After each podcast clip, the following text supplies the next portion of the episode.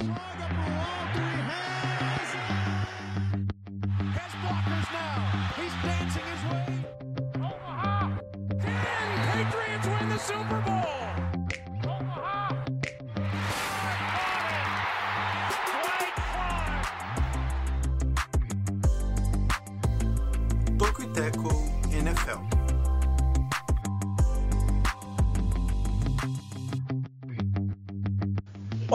você que nos ouve, está começando o Toco e Teco, o seu podcast semanal sobre NBA e NFL.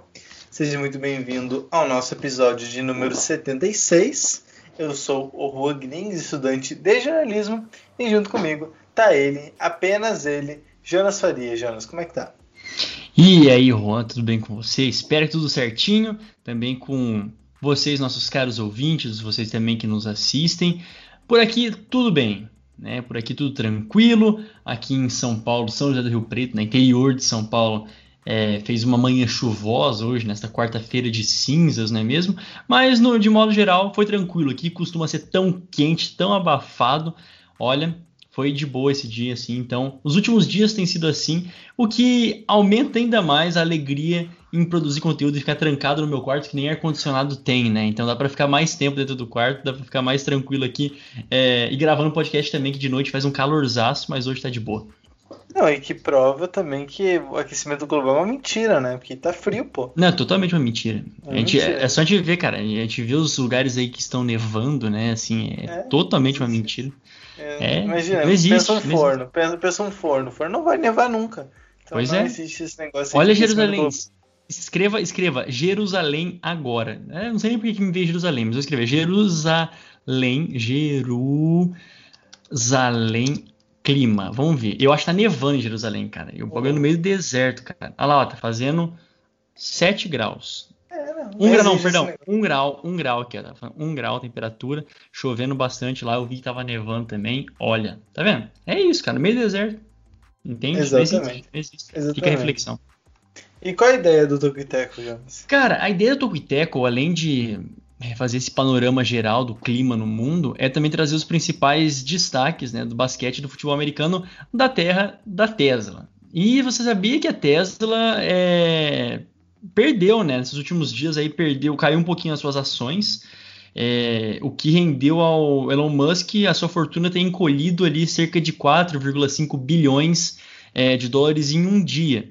Mesmo assim, né, com esse encolhimento, o, então o Jeff Bezos, lá, o dono da Amazon, passou na frente dele, mas só que apenas com um bilhão de dólares à frente no patrimônio. Então estão ali pau a pau, tanto o Elon Musk como o Jeff Bezos.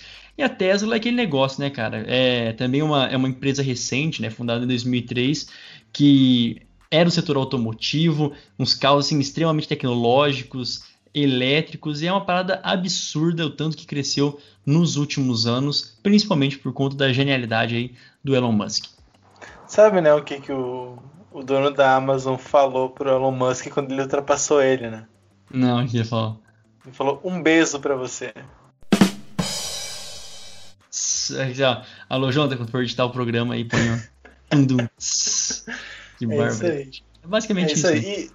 E, e, sobre o que a gente vai falar nesse podcast sobre Cara, a NFL, Jonas? Então, a, acabou, né? A NFL, a temporada 2020-2021 jogos terminaram. Ainda não iniciamos o novo calendário, né? O novo ano da NFL, mas mesmo assim já tem bastante coisa acontecendo e a gente vai trazer então esse panorama geral para vocês. O primeiro grande destaque ainda é o J.J. Watt, depois de dispensado dos Texans, ele ainda não tem um lugar certo, né? Não, ainda não existe um time é, certo que vá contratá-lo. Então a gente vai fazer um pouquinho aqui, falar um pouquinho dos rumores, vamos tratar também dos times mais prováveis que ele possa é, assinar e esperamos do fundo do coração que a gente não seja queimado, né? Que o podcast saia antes dele assinar, tomara. Tom...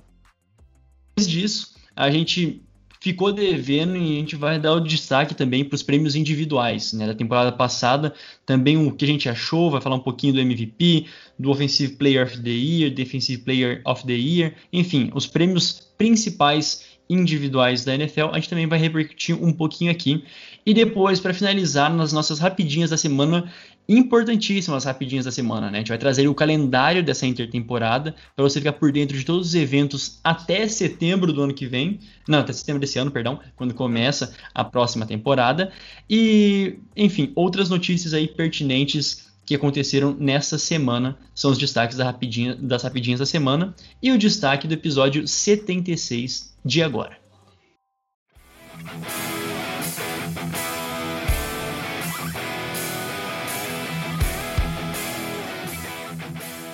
Muito bem, então vamos começar falando dele, J.J. Watt, que foi depois do título dos Bucks, né, que foi o grande assunto, né, o assunto que meio que dominou o cenário da NFL no, no mundo, no Brasil e no mundo. É, então vamos dar o, o, lead aqui, né, pra, só para quem está chegando agora e não entendeu muito bem. J.J. Watt, jogador que estava no Houston Texans, um dos principais é, jogadores de defesa da NFL, inclusive foi três vezes eleito o melhor jogador de defesa na liga. Então, só para a gente ter uma dimensão da tamanho da estrela, que é o J.J. Watt, saiu é, do Houston Texans. Ele ainda tinha mais um ano de contrato. Mais. Um, mais, mais, isso. Ele tinha mais um ano de contrato, então, pelo contrato, ele jogaria ainda a temporada 2021 lá no Houston. Porém, é, chegou a um acordo com o Texans de uma rescisão de contrato, né? Então ele foi dispensado pelos Texans e agora está solto, soltinho, solteiro, sozinho no mercado de agentes livres. E obviamente, quando a gente tem uma estrela no mercado, né, um, um cara que é tão badalado, obviamente vão é, chover interessados e Sim. chover especulações. Então, o que, que a gente vai fazer aqui? Qual é o nosso intuito? Primeiro, organizar um pouco essa parada, né? Dizer quem realmente tem alguma condição de, de contratá-lo, é, quem poderiam ser os principais alvos. A gente já tem algumas especulações na mídia, mas a gente vai tentar organizar então. Quem de fato pode contratar o J.J. Watt, é, quem pode despertar interesse nele, né, que também é muito importante, já que é bom ressaltar, como não se trata de uma troca, então é, literalmente qualquer time pode contratar o, o J.J. Watt, obviamente, eu não estou considerando aqui espaço salarial, porque daí é, são, é uma outra discussão. Mas, é, na teoria, qualquer time pode assinar com o J.J. Watt nesse momento. Exatamente, né? E o principal é que ele pode também ser um fator. Ele é a decisão, né? Ele escolhe o time que ele quer jogar, ele tem essa liberdade para ver aquilo que mais se encaixa nas pretensões dele. Né? Então, logo depois, isso foi na sexta-feira passada, né, que saiu esse, o anúncio desse, desse rompimento, né, desse divórcio entre Texans e J.J. Watt. É, logo saiu a notícia que tinham 12 times interessados nele. Eu fiz um vídeo mais curto lá no canal do Tocoiteco no YouTube, aliás, se inscreva lá também, mas aqui vai ser melhor que dá para explanar com mais profundidade, né? É, 12 times vieram é, logo contatá-lo. Imagino que tenha sido quase todos, porque como você bem disse, né, Juan, é, o, o, o salary cap nesse momento a gente não vai considerar tanto aqui nessa, nessa nossas, nessas nossas análises, porque um cara do calibre do J.J. Watt, os times eles vão sambar da, da maneira que for preciso. Se quiserem mesmo colocar, puxa dali, puxa de cá, é, reestrutura contrato dos seus jogadores para tê-lo dentro do seu elenco. Então, assim, né, o que, que primeiro de tudo é, por que, que ele está livre então? Como você disse, ele tinha mais um ano de contrato, né? Ele tinha ainda, ele ainda estava vinculado e o Texans poderia negociá-lo, né? Poderia segurar ele ali e falar não, é, você vai ser negociado, a gente não vai te liberar assim de mão beijada. E não fez isso. Eu achei que foi uma coisa positiva, né? Porque é, para se ter noção, os Texans é uma equipe de 2002, né? É a equipe mais nova né, a caçula da, da NFL. E o J.J. Watt, ele é sim o, o principal ídolo dessa equipe. Né? Ele realmente é o jogador mais é, histórico mesmo da, da franquia dos Texans, né? E foi draftado em 2011, portanto estava completando aí 10 anos dentro dessa franquia. Mas mesmo assim, tava com essa relação desgastada. Porque o time, e isso é uma coisa interessante, né, cara? O, o time com Deshaun Watson, com DeAndre Hopkins, com ele, com três pilares é, fundamentais, defesa e ataque, não foi capaz de sequer chegar é, a, a, vencer. Não sei nem se chegou mesmo a uma final de conferência, acho que nunca chegou a uma final de conferência. Enfim, é, então é uma coisa que vai desgastando um cara que está aí 10 anos, fazendo 32 anos é, no próximo mês, agora em março. Ele optou por pedir ao, diretamente ao dono né, do time, Bob McNair, para que ele fosse é, rompe, rescindido o seu contrato. E eu acho que esse respeito mútuo entre ambos facilitou esse, esse momento para o J.J. Watt. Então, dito tudo isso, né, feito essa, essa, primeira, esse primeiro, essa primeira contextualização de por que, que ele. É, como ele conseguiu sair, né, como ele conseguiu de fato é, se desvincular dos Texans, agora resta entender quais são os principais times. No momento que a gente está falando agora, quarta-feira à noite, a notícia mais quente ainda é que os Browns é um time, é o time que mais se encaixa na, tanto nas pretensões do J.J. Watt, né, ele demonstrou bastante interesse, como também é, em salary cap, né, que é aí, colocando aí o fato do salary cap, é uma equipe das que entram nessa free agency, que começa no mês que vem, é uma das que mais tem é, teto salarial, né, tem um espaço ali no salary cap, é, e que dá condições de contratar o J.J. Watt sem fazer tantas mudanças assim. J.J. Watt, então, permaneceria na AFC, né, permaneceria na conferência em que ele estava acostumado, que sempre jogou, né, na conferência é, americana, e num time que também mostra um projeto muito, muito bom. É né, um time que há dois anos atrás não tinha essa, não dava essa pinta de organização e, quiçá, mesmo de ser um time competitivo, mas que na última temporada ficou muito claro e de fato o projeto é real. Então, o primeiro time, o mais recente, que tem aí o, esse, é, esse respaldo da mídia é, internacional é a equipe do Cleveland Browns. Não sei se quiser, quiser fazer alguma consideração aí, depois continuo falando dos outros também. É, não, tem, tem o Browns que surge como esse. Não sei se é o principal, mas é o que, se, o que mais fala. É o que mais se especula. Até porque, é, como você já falou, então, um time que surpreendeu. Não sei se surpreendeu é a palavra certa, mas o time que deu um passo. Sim. É o time que, que saiu de onde estava e atingiu um novo status. É, já, já falei e repito, foi o time que, claro, tirando os Bucks, o time que mais chegou perto de eliminar os Chiefs, né? É, pois é. Tipo, eles realmente eram muito perto. É, depois os Chiefs já passaram por cima dos Bills, por exemplo, e foram parar só nos Bucks. Isso, isso é um sinal muito positivo, né, Ron? Porque assim, uma equipe como os Browns, como eu disse, que tão desorganizada nos últimos anos, mas a ponto de chamar a atenção de um grande jogador. E eu vi até hoje no Twitter que tinham três quesitos, né, que ele, que ele buscava. Vou ver se eu encontro isso certinho, mas três quesitos que ele mais buscava. Primeiro de tudo, é um técnico, né? Ele quer um técnico bom, claramente. Depois ele quer o elenco e por último ele quer o salário. Né? Foi mais ou menos esses os três pontos assim principais. E cara, para Cleveland ter chamado a atenção do, do J.J. Watt é um ponto muito positivo, né? Seria a, a AFC Norte ficaria assim absurdamente é, mais competitiva. Né? Ele é um jogador que faz muita diferença e isso é um outro ponto que eu não cheguei a mencionar na, no, no início, mas é que ele, ele é tão bom também fora de campo, né? na capacidade de liderança, na capacidade de, é, igual naquele, naquele áudio, de influenciar positivamente os seus companheiros, né? de influenciar positivamente é, os seus companheiros de equipe, que ele, que torna ele muito desejado e uma contratação assim segura, né, em termos extra-campo até mesmo, né. Eu falo extra-campo porque nesses últimos cinco, nas últimas cinco temporadas ele tem sofrido um pouco com lesões e tal. Ele completou só nesse ano a, a sua segunda, a sua segunda temporada jogando os 16 jogos, né, nos últimos cinco anos.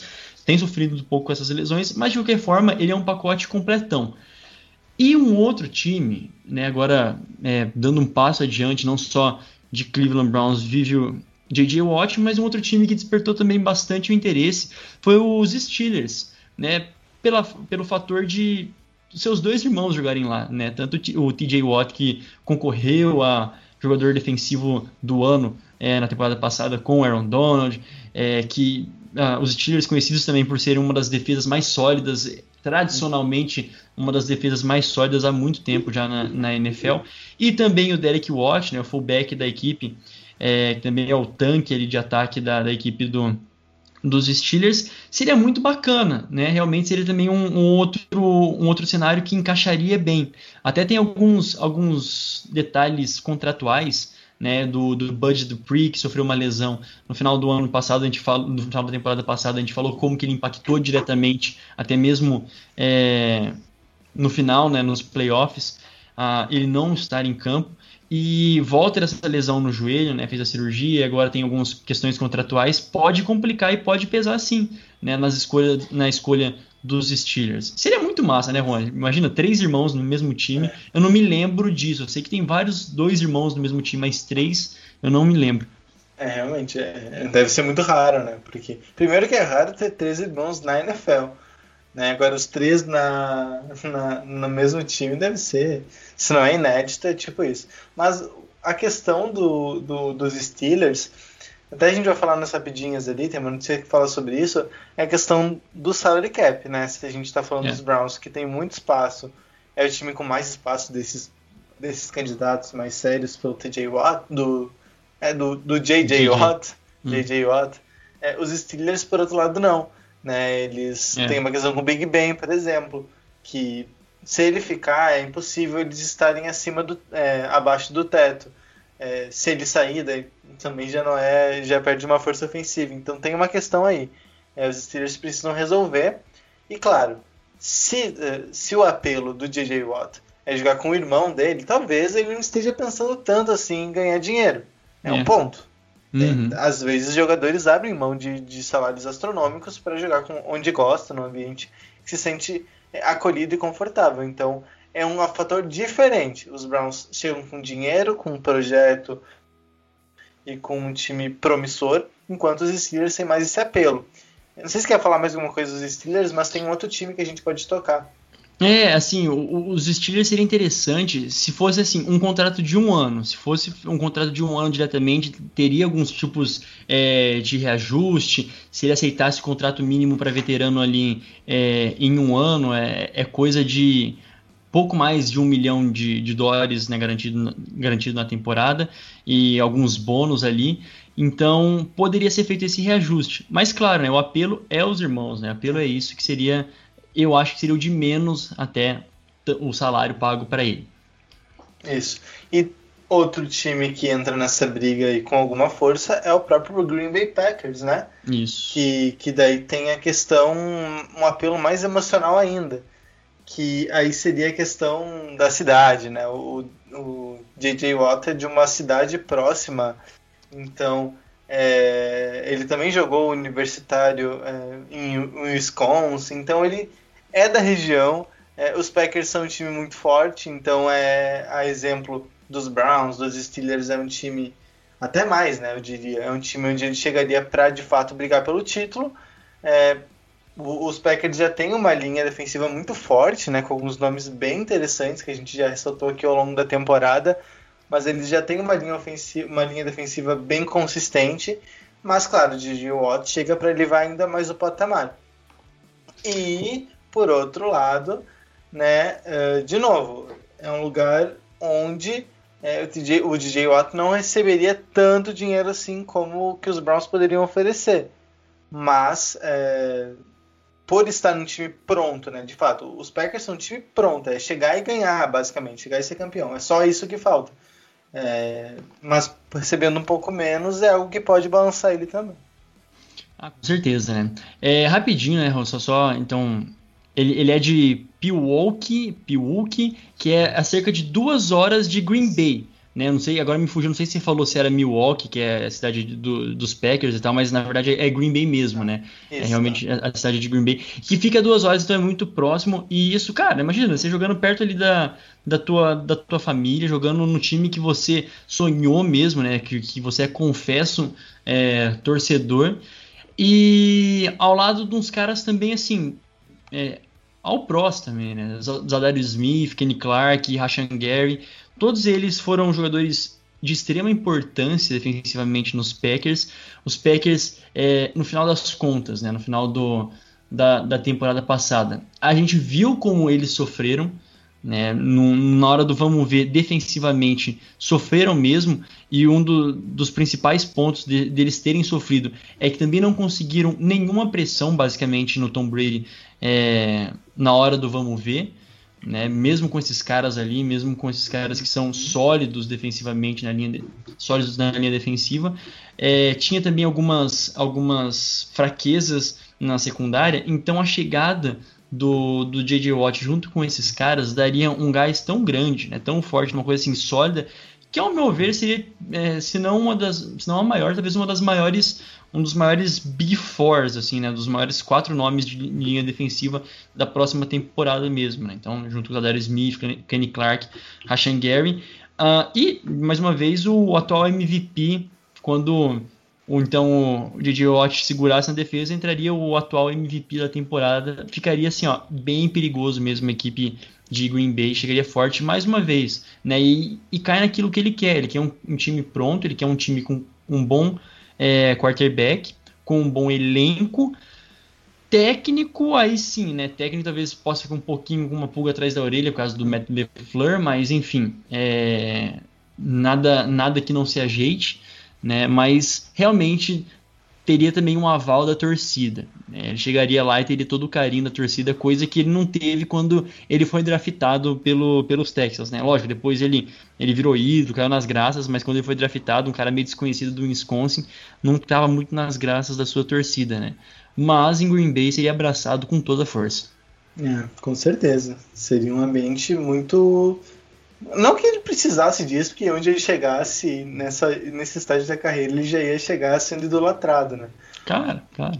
Mas é, realmente Green Bay teria esse apelo também da, do local.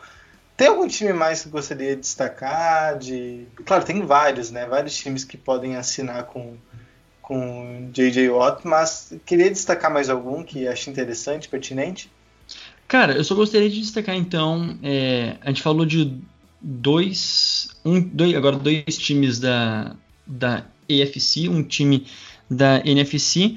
Rapidinho os Bills, né? Os Bills poderiam também adquiri-lo de uma maneira a, a ter um pass rush sólido, que a equipe do Bills precisa disso. Se não for atrás dele é, nessa free agency, né, nos próximos dias, é, é, uma, é uma coisa assim, mister, precisam ir atrás de um pass rusher é, no draft, precisam ir atrás de um pass rusher é, na, nos próximos momentos ali da, da free agency, porque a gente viu o que também aconteceu quando não conseguiram é, responder ao Kansas City Chiefs. E a AFC, como eu disse, vai estar muito mais competitiva no ano que vem. Tem tudo para se tornar mais competitiva ainda, né? Com os times bem sólidos e consoli sólidos e consolidados, né? Times reais.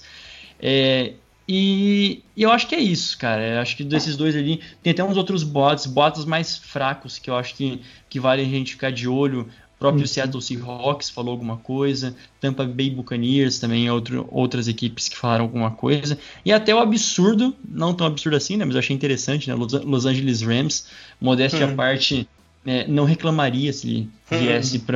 para os Rams, né? Enfim, como eu disse, são, são todas as equipes que estão atrás dele. E eu acho que aquilo que mais se encaixar naquilo que ele quiser, né, naquilo que ele se sentir confortável, aí ele vai. Né? Não é como se fosse, não é como se ele precisasse ser preparado, não é como se ele precisasse mudar nada, né? Ele está ali e vai para onde ele quiser, basicamente. Exato, exato. É, muitos times, vamos, muitos, vamos ver. Muitos. Eu acho que pode sair uma surpresa, inclusive, assim, um time que não está ninguém cotando muito forte, pá, quem se acharia? Tipo assim, aquele que tá meio fora do radar, ah, assim, pã, Tipo, Não do sei. nada. Assim. É. Cara, tem um time que precisa muito. Dois times que precisam muito, mas acho que um time precisa mais ainda. Que é os Titans. Que eu é até verdade. vi que, que é um time que sofreu muito na defesa. Muito, muito. É, muito, muito mesmo. Foi uma das piores defesas e mesmo assim chegou nos playoffs. Então, tendo um, um cara impactante. Sim, já tem o Jadavion Clowney mas não funcionou tão bem assim. E agregando mais esse talento aí, realmente, acho que o problema da defesa é, se, se é, diminui um pouco, não na extensão toda, mas dá uma boa diminuída. E tem, claro, os Riders, né? Os Raiders que, que por estar em Las Vegas, sempre são atrativos para qualquer time, para qualquer free agent, né? É, isso é, isso é bem importante, né? Esses dois times foram extremamente mal defensivamente. É, cairia como luva, mas também tem aquele outro ponto, né? Será que ele gostaria de, é. de tal maneira entrar num time em que o projeto já não está pronto, saca? Exato. Tipo, é que, que é, é, uma promessa em melhorar. Acho que já não é um cara que fala assim, ah, eu quero construíram algo sólido em torno de mim. Não, ele quer entrar numa coisa pronta já, né? Então, talvez caia um pouco, mas enfim, é interessante é. de notar esses dois. Exato, exato, tem isso. Muito bem, então vamos falar dos premiados. Mas antes, ó, já esqueci da nome. Mas antes, vamos falar então do momento merchan, coisa boa falar de si mesmo, né? Maravilha. esqueci qual é o termo de falar de si mesmo. É uma. É, sei lá, autorreferência? Metalinguagem? Metalinguagem. Metalinguagem é uma delícia. Mas tudo bem, então, vamos lá. É, medium.com.br para você que quer conferir os nossos textos. É, temos. Agora que acabou os playoffs, os textos deram uma diminuída, mas em breve voltarão. Né? A gente sempre trabalha, tenta trabalhar com todas as frentes possíveis. Mas para quem curte NBA e está ouvindo NFL também, não tem problema nenhum. Saiu hoje, hoje na quarta-feira, a quarta edição do Power Ranking quinzenal da NBA. Então, se gosta de ver ranking, de discordar, de mandar para os amigos, de zoar o amigo que está com um time muito embaixo, é, curte lá que eu sempre tento ser o mais justo possível e menos clubista também. Tento, às vezes não rola. É, siga o nosso Twitter e o nosso Instagram no arroba Toco e Teco. E temos também o nosso Facebook, facebook.com barra Toco e Teco. A nossa newsletter semanal se encontra no tocoiteco.substack, S-U-B-S-T-A-C-K.com. É, lembrando que a assinatura é gratuita.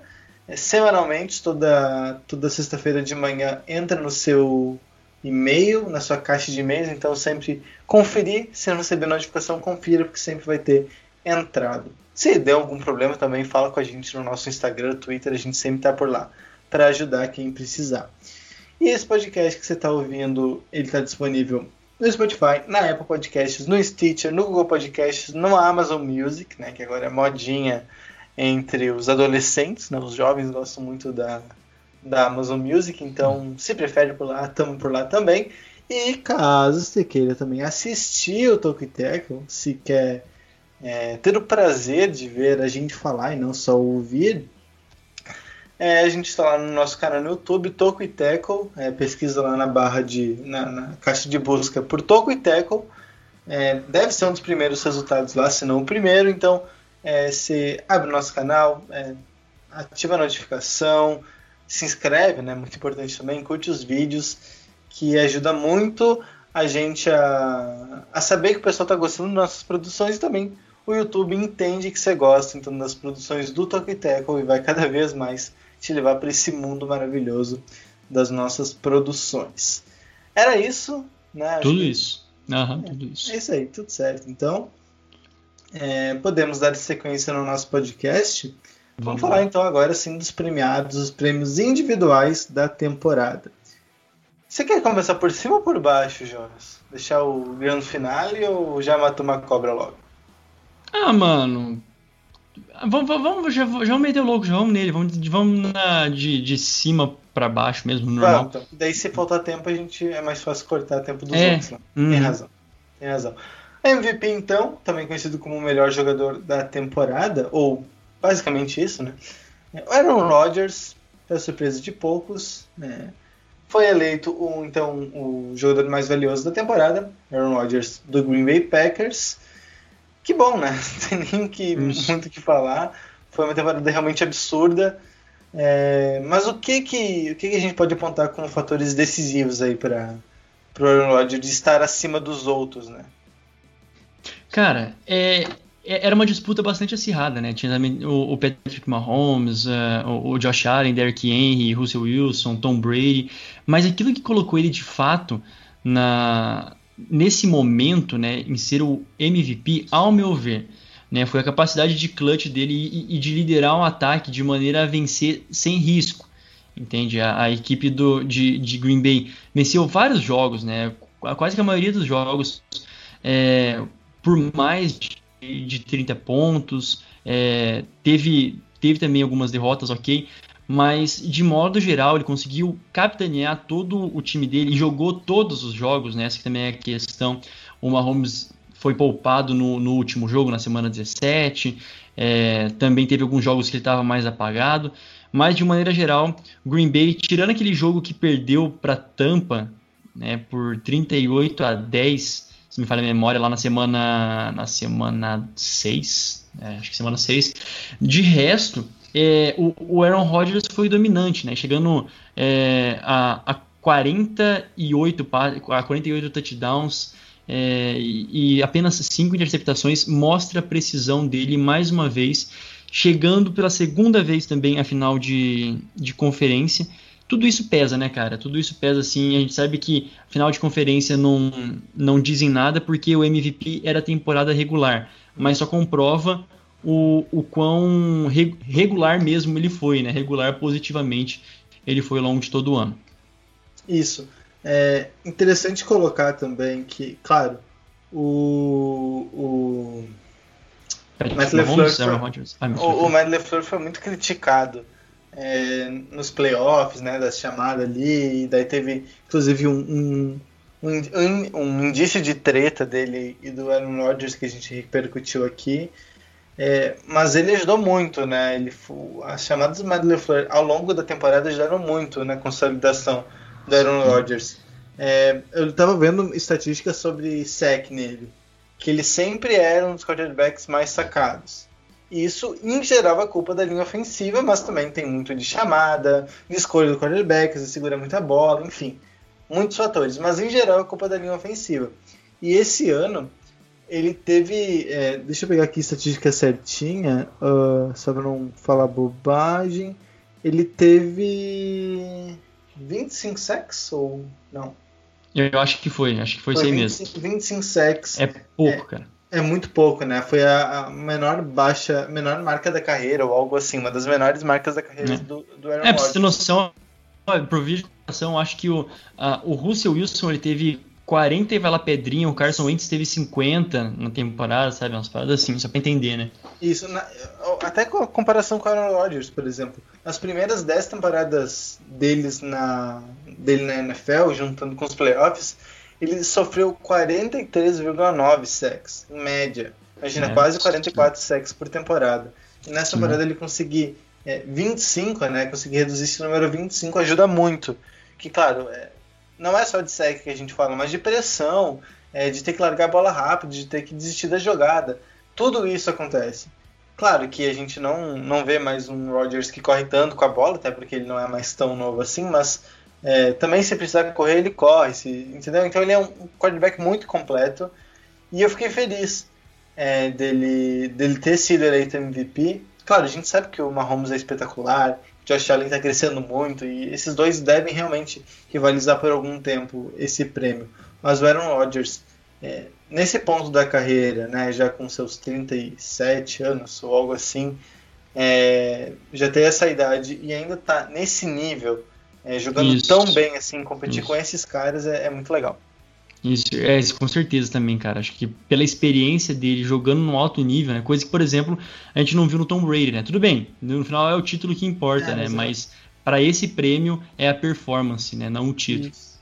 Isso, exato. O Tom Brady foi espetacular nos playoffs, né? E em situações bem pontuais. O Aaron Rodgers foi extremamente consistente ao longo da temporada. Isso, Isso é bem impressionante. Exatamente. Uhum. Uh, próximo prêmio, vamos falar do Aaron Donald. É. Eleito, eleito o jogador de defesa do ano, melhor jogador de defesa do ano, o Aaron, o Aaron Donald, Aaron e Aaron, né? Aaron Donald, o jogador de linha defensiva do Los Angeles Rams. É, né? E ele é agora três vezes, né, jogador defensivo do ano também, se iguala com o J.J. Watt, que a gente falou no primeiro bloco, né, antes das rapidinhas, e também mais um outro, agora me fugiu, é, são, acho que são, só existe três agora é, jogadores defensivos, ele foi também calouro defensivo, mas é um absurdo, né, ele estava competindo também cabeça a cabeça com o T.J. Watt, o outro irmão do Watt, que coisa maravilhosa nessa família uhum. Watt, os caras realmente são mestres em defesa. Até o, em números, assim, o, o o TJ Watt teve 15 sacks, né? acho que foi o recordista na temporada regular. O Aaron Donald teve 13.5. 13 mas eu acho que o que pesa muito aqui também é, é a importância do jogador no time, entende? Como a máquina é, que coloca a engrenagem do time defensivamente falando. A gente percebeu depois quando o Aaron Donald jogou o último jogo contra Green Bay meio, meio mal, meio, meio lesionado. A, é contra Green Bay mesmo. Peraí.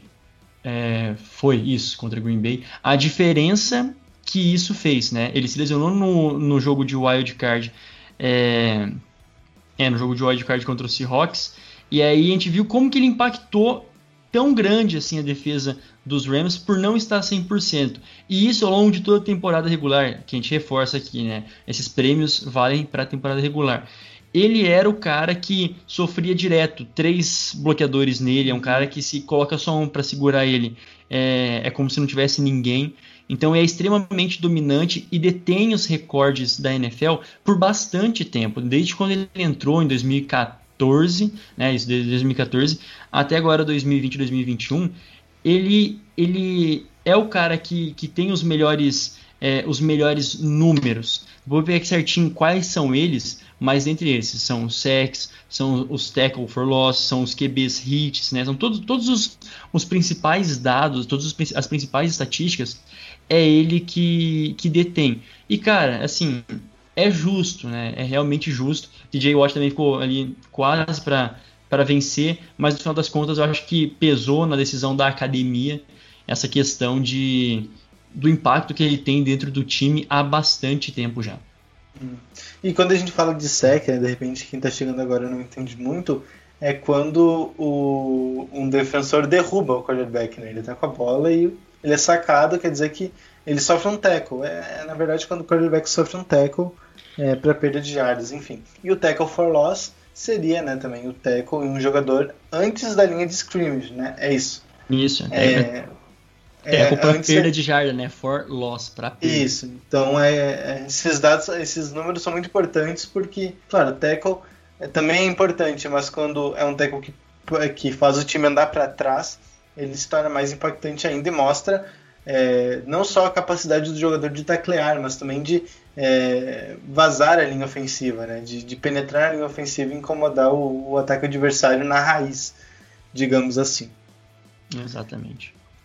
Uh, e falando em linha defensiva, o Chase Young, jogador do Washington Football Team, foi eleito o Defensive, é, Defensive Rook of the Year, no caso, o novato defensivo do ano. É, foi a segunda escolha geral no draft é, havia um debate muito grande entre quem seria o principal jogador da classe entre o Joe Burrow e o Chase Young. E o Chase Young realmente vingou, quase, é, vingou as expectativas, né? jogou realmente muito bem é, lá por Washington. É, a grande questão é, é que também, né, essa, essa, lá no início tinha, então, quem seria o Chase Young, o Joe Burrow, atleticamente falando, e o, o, Chase Young, ele, ele, é mais completo, né, uhum. é, em, não, não digo só em força, que é também desproporcional, queria comparar um linebacker, um defensive end, perdão, com um, com um quarterback, mas, de qualquer forma, a grande questão é que é, o, o Chase Young, ele esteve né, em praticamente todos os jogos, terminou com 7.5 sacks na temporada. Ele não foi o, o líder em sacks do, do, Washington Football Team, mas também 12 hits no, no, no QB adversário, né? Para você ter noção, acho que, por exemplo, o Aaron Donald esse ano ele teve quase isso, não sei se foi 18 ou. Mas enfim. É, e e para um, e um rookie, cara, é, é, realmente legal de ver como que ele impactou a, a equipe de Washington. A gente falava que, a, que as chances de Washington nos playoffs passava pela sua defesa. E realmente tinha passado, né? Mas mais uma vez, é, quando no primeiro jogo, né, quando eles foram eliminados direto de cara para Tampa, foi porque o, o, o Chase Young foi bem anulado e os outros sacadores foram bem anulados mas ele sim rendeu ao longo de toda a temporada e até teve touchdown defensivo, né? Se não me engano, ele teve um touchdown defensivo. Vou ver aqui se eu encontro. É, se eu confirmo isso, acho que teve. Foi um fumble que ele recuperado. Acho que foi um fumble recuperado é, para touchdown. E vários outros fumbles forçados né, que, ele, que ele teve ao longo da temporada 2020-2021. Então também merecido. Né, um cara que tem muito para crescer já cai direto na, nas graças desse time do, de Washington que precisa de uma referência, né, que precisa de um jogador a quem se apoiar, precisa de uma referência sólida dentro de campo, porque é um time que passa por muitas transformações. E que bom que o Chase Young vingou, né? Legal quando a gente vê uma escolhas altas no draft não sendo busts. Né? Porque, particularmente, eu, eu não tenho a mínima vontade de, pô, olhar, às vezes, né? Mas olhar para um time e falar, nossa, olha, olha, a cagada que vocês fizeram no draft, né? Escolheram aí e se ferraram, né? Para alguns times talvez tenha, né? Mas não para não Washington, então merecido. Entendi. Não, o Chase Young, além do mais, meteu o trash talk pro Tom Brady, né? Bom lembrar. É, não, e aí depois, e aí depois se ferrou, mas ok, tem que meter o louco, tá ligado? meter o louco, tem que ser intenso. Não, é isso aí. Aí que tá. Não, é. não tô criticando o menino, não tô criticando o menino, é isso aí. É isso não, aí, e é tão, e é tão louco, né? Se, se a gente para pra pensar, né, cara, ele tem 21 anos, mano. Quantos anos a gente tem? A gente tem 21 anos também, tá ligado? O cara vai fazer 22 anos agora em abril, é impressionante. A, a, força desse cara é uma parada absurda também. Quando você olha que o cara nasceu em 99, jogando no nível que grandes defensive ends, é, se falar, o, o J.J. Watt é um defensive end, né? É, a gente não mencionou, acho que a gente não falou a posição dele certinho, mas para quem não sabe, o J.J. Watt é um defensive end. E o Chase Young fez uma temporada melhor do que ele, né? Então, tipo, é realmente muito louco, né? Ver uns caras novos, a potência que eles são na NFL. Absurdo. É e o jogador ofensivo do ano foi o Derrick Henry, né? O running back do Tennessee Titans. Candidato, né? Como você já até falou, chegou a ser candidato a prêmio de MVP passou das duas mil jardas eh, terrestres, foi incrivelmente dominante. É, não foi também nos playoffs, mas isso não conta, né, pro, pro prêmio, né? Sempre bom ressaltar, a gente repete isso muito, mas o pessoal, não, não sei o que, não merecia, e não sei o que, chegou lá Pipocou, no... tá ligado? É, não importa, não, não importa, véio. Conta só hum. a temporada regular, e aí ele foi absurdo, incrivelmente dominante. É, de novo, né, a segunda temporada que ele, que ele passa ali da, das duas mil jardas e também de, é, é, o impacto que o cara tem é, na engrenagem do time, assim como o Aaron Donald eu citei anteriormente, né, que ele ganhou o prêmio, ao meu ver, por conta desse impacto, desse impacto que ele tem dentro do funcionamento do time no geral, o Derek Henry é isso também. Né? Ele chegou a concorrer para MVP e é difícil o MVP é, sair das mãos de um quarterback, né? Principalmente quando o quarterback realmente joga bem a temporada inteira. Normalmente, via de regra, né? Saiba você, caro ouvinte, se não está acostumado também, o MVP vai para um quarterback. Então, acho que meio que para prêmio assim, de consolação, mas não menos merecido, o Derrick Henry ele entra nessa, é, nesse prêmio. Porque quando, quando ele não está num bom dia, que são raros, né, quando ele não consegue correr para mais de 100 jardas, por exemplo, no primeiro tempo, é, o, o, ataque dos Titans sofreu, né? Sofreu. Não tinha como se não é como se tivesse tantas opções assim. É, opção tem, mas é como se tivesse um playbook tão elaborado e tão bem executável de maneira aérea. Né? Então ele era a engrenagem que dava gás para o ataque de maneira geral. E quando isso não aconteceu, é, a gente viu que foi muito bem anulado. Esse é um risco, né? Esse é um risco para todos os times que contam apenas com o jogo com o jogo terrestre. Mas quando o cara é absurdo, mesmo que o time corra esse risco, ele vai se destacar e foi merecidamente o Derrick Henry, o Offensive Player of the Year. Perfeito. E o novato ofensivo do ano foi o Justin Herbert, do Los Angeles Chargers. É, o Herbert tem uma história interessante porque ele é, sempre teve no papo ali entre os quarterbacks da classe, mas sempre como uma terceira via, né? Sempre era um salário que era Joe, Joe Burrow melhor, outros defendiam que o Tua Tagovailoa, só que como ele tinha lesão isso atrapalhava, mas que tecnicamente ele era melhor que o Joe Burrow. Mas assim, do Justin Herbert, muito pouco se falava. É, se esperava sim que ele fosse uma escolha ali de primeira rodada, no máximo, né? Primeira rodada. É, mas não que, que fosse um cara para ter impacto imediato. Considerava um jogador cru, que tinha um braço forte, mas ainda é cru. E ele é, não começou de titular a temporada pelos Chargers, é bom relembrar isso, ele não era titular de imediato, mas ele conquistou a titularidade a partir da lesão né, do, do quarterback que era Taylor. Isso, o Taylor. Taylor.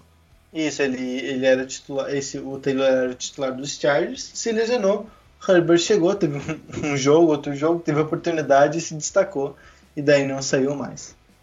É, né? Lesionou porque foi furar o, purão, o, o pulmão do homem, né? Coitado uhum. dele. Ele teve que entrar também meio nas emergências de Justin Herbert. E a grande questão é essa. Ele ele se destacou e de maneira geral ele caiu tão bem nesse, nesse time dos Chargers, cheio de talentos, mas também cheio de deficiências, né, cheio de pontos de interrogação, que rendeu para ele essa tranquilidade é, em ganhar esse prêmio. Até porque o Joe Burrow se lesionou, né? O Joe Burrow também estava fazendo uma, uma temporada absurda. Ele também se lesionou no início da temporada, né? Mas então que deu o caminho aberto. Outro que estava na disputa com o Justin Herbert foi o Justin Jefferson. É, que também, vamos fazer aqui jus ao Justin Jefferson, né? Por favor.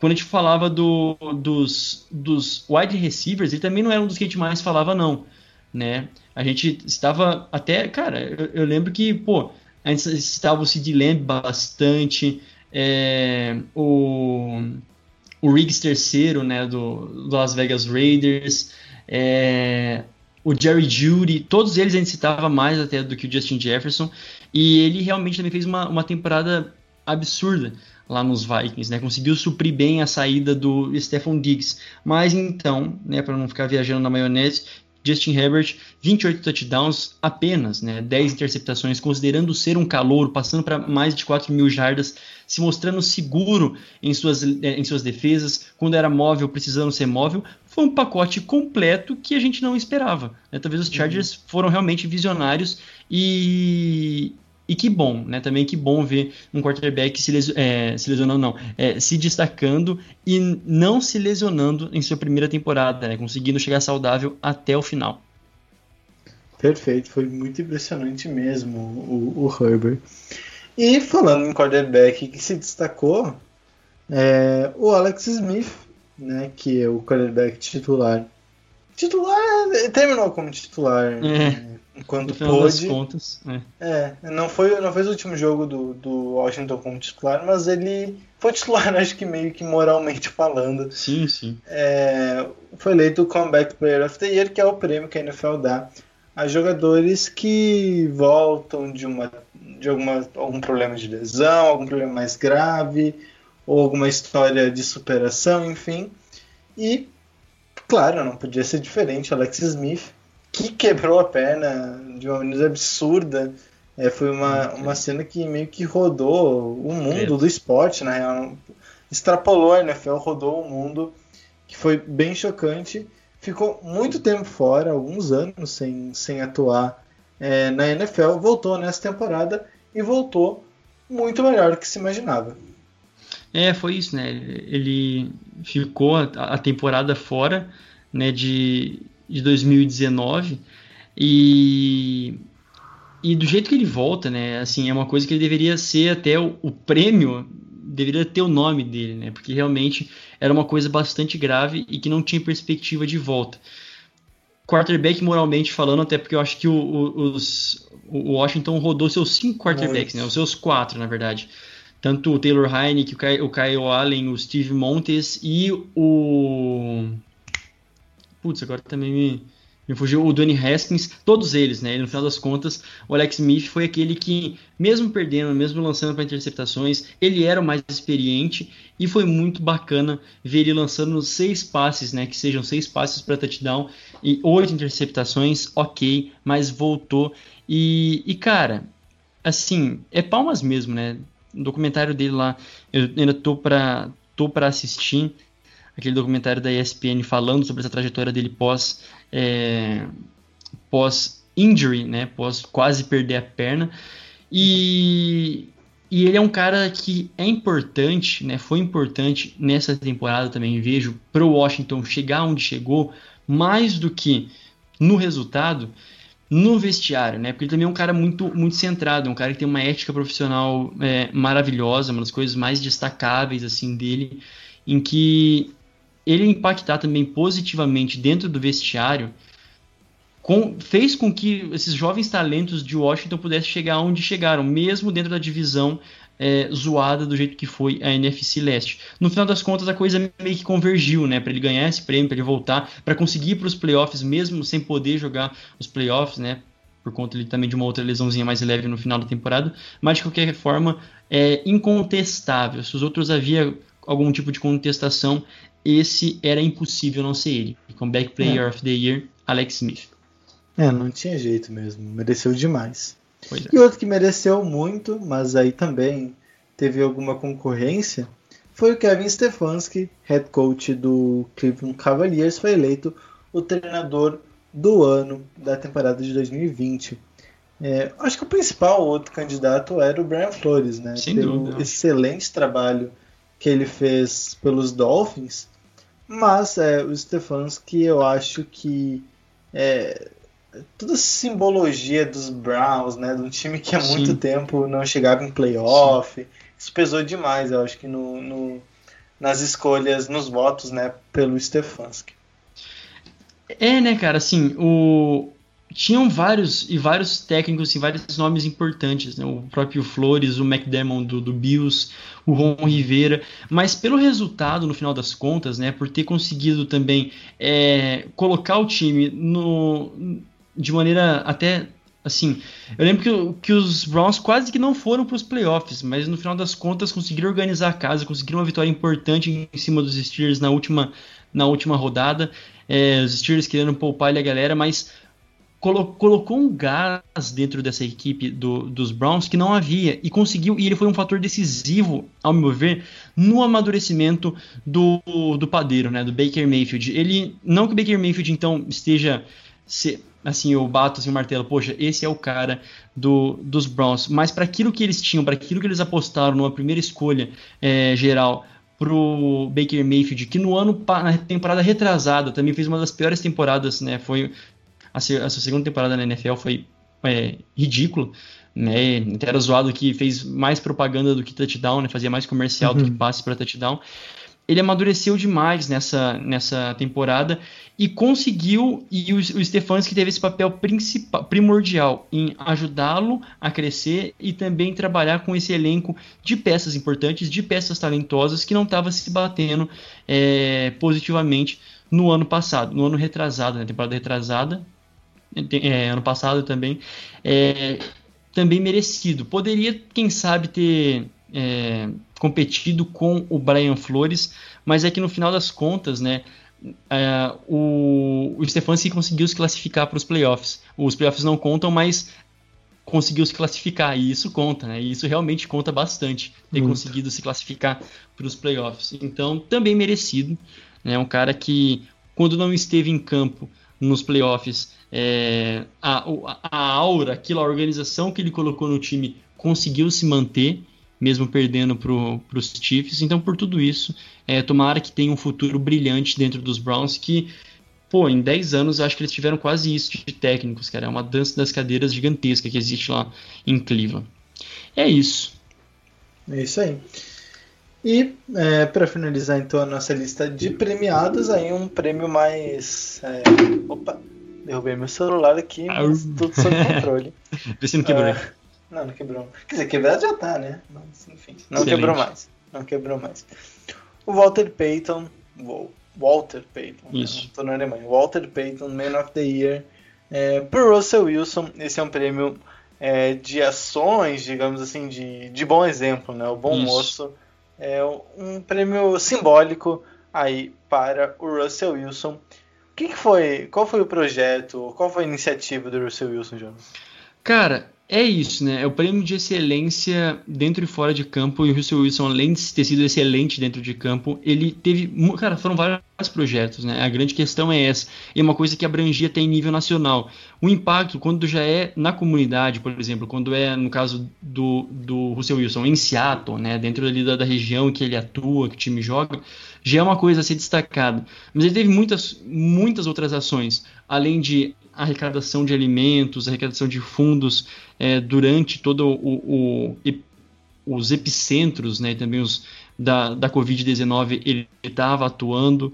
É, a fundação dele, Why Not You, que é junto com a, a Ciara também, né, a esposa dele, arrecadaram 250 mil dólares, é, assessoraram várias famílias, mais de. Agora me fugiu o número das, das famílias, mas mais de 170 comunidades vulneráveis ao longo de todo o país. Ajudaram de que maneira? Através de alimentos, né, equivalente a 50 milhões de, de refeições, conseguiu arrecadar através do Wheels Up e outra fundação Wheels Up também. Então, assim, mu muitas e muitas coisas foram feitas e no final, no finalzinho do ano passado, ele também anunciou que criaria uma escola independente para crianças, né, para jovens também em situação vulnerável na região sul de, de Seattle. A escola também Why Not You Academy, né? E esse Why Not You Academy, na verdade, Why Not You, por que não você, é, é muito simbólico para ele, porque era uma coisa que o pai dele, o Harrison, é, sempre falava, né? Falava para ele, por que não você, Russ, né? Por que você não faz isso? Por que não você é o cara, entende? Então é, é uma coisa que ele carrega e realmente é muito forte. E o Walter Payton é merecido, né? É, é, é bem legal que é uma coisa que premia os jogadores, eles querem esse prêmio, eles querem ser reconhecidos por essa excelência dentro e fora de campo todos, cada time tem o seu, seu jogador indicado, né? Todas as 32 franquias indicam os seus jogadores para serem o con, concorrerem ao Walter Payton, mas por esse impacto gigantesco que ele teve dentro da sua comunidade também a nível nacional, ele se torna o segundo jogador do Seahawks a ganhar o prêmio. O outro foi o Steve Langant em 1988. Largant, por, corrigindo aqui a, a pronúncia, em 1988. É isso, cara. Então, também é o prêmio mais legal de todos esses, né? Para mim, o Comeback Player of the Year e esse são os dois prêmios mais da hora que tem, assim, prêmios individuais. Pode crer. Uh, vamos passar para as rapidinhas da semana, então? Vamos dar. -lhe.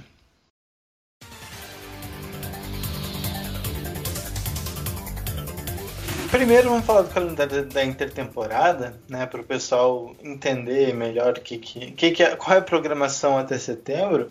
Então já passa a bola para ti, Jonas. É, fica à Vamos vontade lá. aí para passar qual é o cronograma até a volta da bola é, voar, né?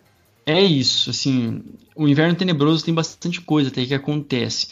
Hum, daqui a pouco, né, a gente entra no dia 23 até o dia 9 de março, a gente entra na, na parte das franchise tags, né, que é, aquela, é aquele momento em que as equipes elas escolhem os jogadores, elas, elas têm uma tag em que elas podem é, escolher um jogador que elas querem que permaneça dentro da sua equipe, né? Que a partir dessa tag é como se realmente prendesse o jogador ao time, né? não pode ser negociado nem nada. São jogadores normalmente é, muito importantes para a franquia ou com ou que seriam agentes livres nessa temporada, né, que poderiam negociar irrestritamente, então eles acabam colocando essa tag aí para não para que não haja negociação.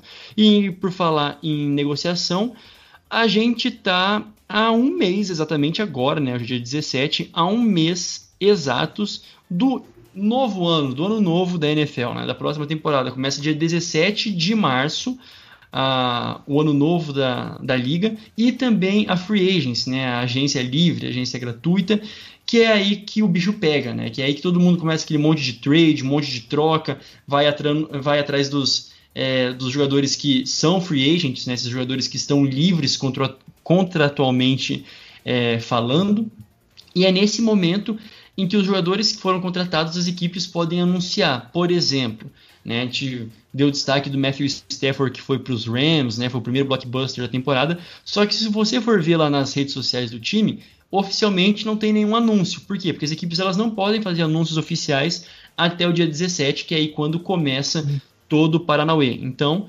é, até agora, fica bem esperto para esse dia 17. Falta um mês aí para o negócio começar a, a esquentar. E depois a grande nova data é lá no dia 29 de abril até dia 1 de maio, quando acontece o draft da NFL. Costumeiramente, é, e nesse ano vai ser também em Ohio, né, em Cleveland.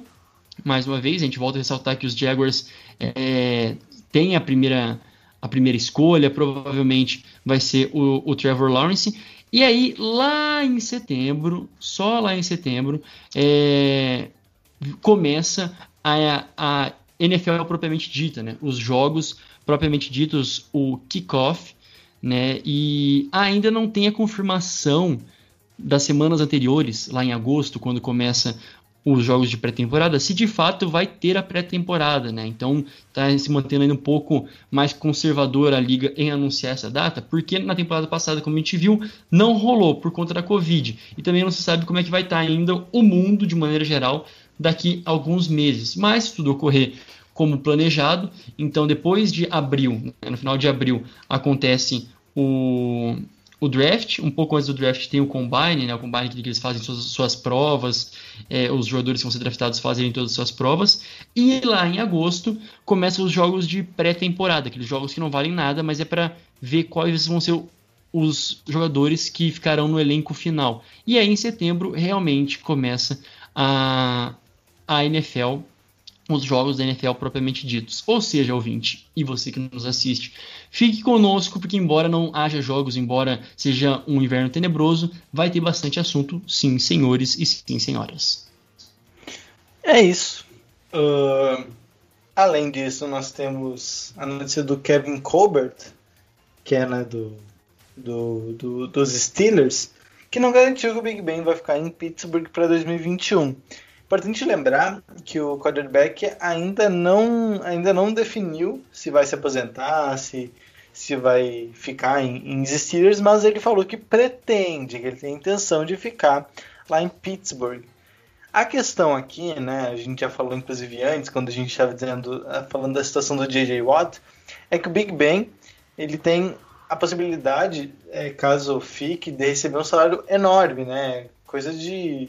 de Deixa eu casa de, de uns 30 milhões, coisa assim. É coisa muito grande que o Big Ben pode receber. E mesmo com uma redução ainda seria muito alto.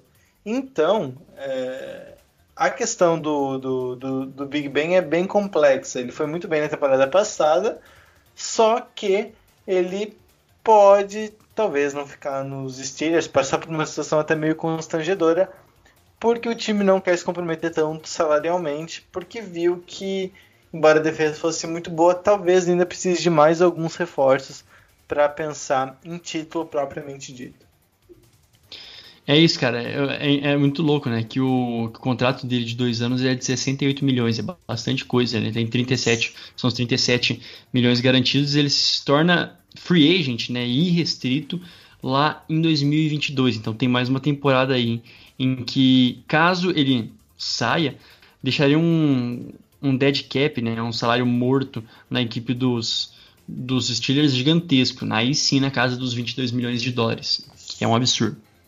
Exato. E por fim, o Trevor Lawrence vai passar por uma cirurgia no passou, ombro Passou, era, era foi já passou, já passou. É, né? Isso, já passou, já passou. É, a cirurgia não, vai, não deve impactar no desenvolvimento e no desempenho do jogador, que é destro, né? Cirurgia no ombro esquerdo, ele é destro, então até aí tudo bem. É, e nem ser status como a principal provável escolha da primeira, primeira escolha geral no draft de 2021. E, aliás, ele já fez a dele, né? Ele antecipou o Pro Day, já lançou lá as bolas uhum. para os olheiros verem, então é, é, já foi tranquilo, né? Ele deu essa reajustada no calendário para poder se recuperar com tranquilidade até o draft. É isso. Finalizamos então, vencemos esse episódio que não teve a presença de Jonathan Momba, inclusive fica não aí foi abrilhantado pela presença do Jonathan. Inclusive vai ter seu salário reduzido, com certeza, esse mês. Né? A gente vai anotar. Ali... Não, não tem o bônus, não tem o bônus salarial. Não. Quando ele não, não, participa, a gente tem essa redução, né?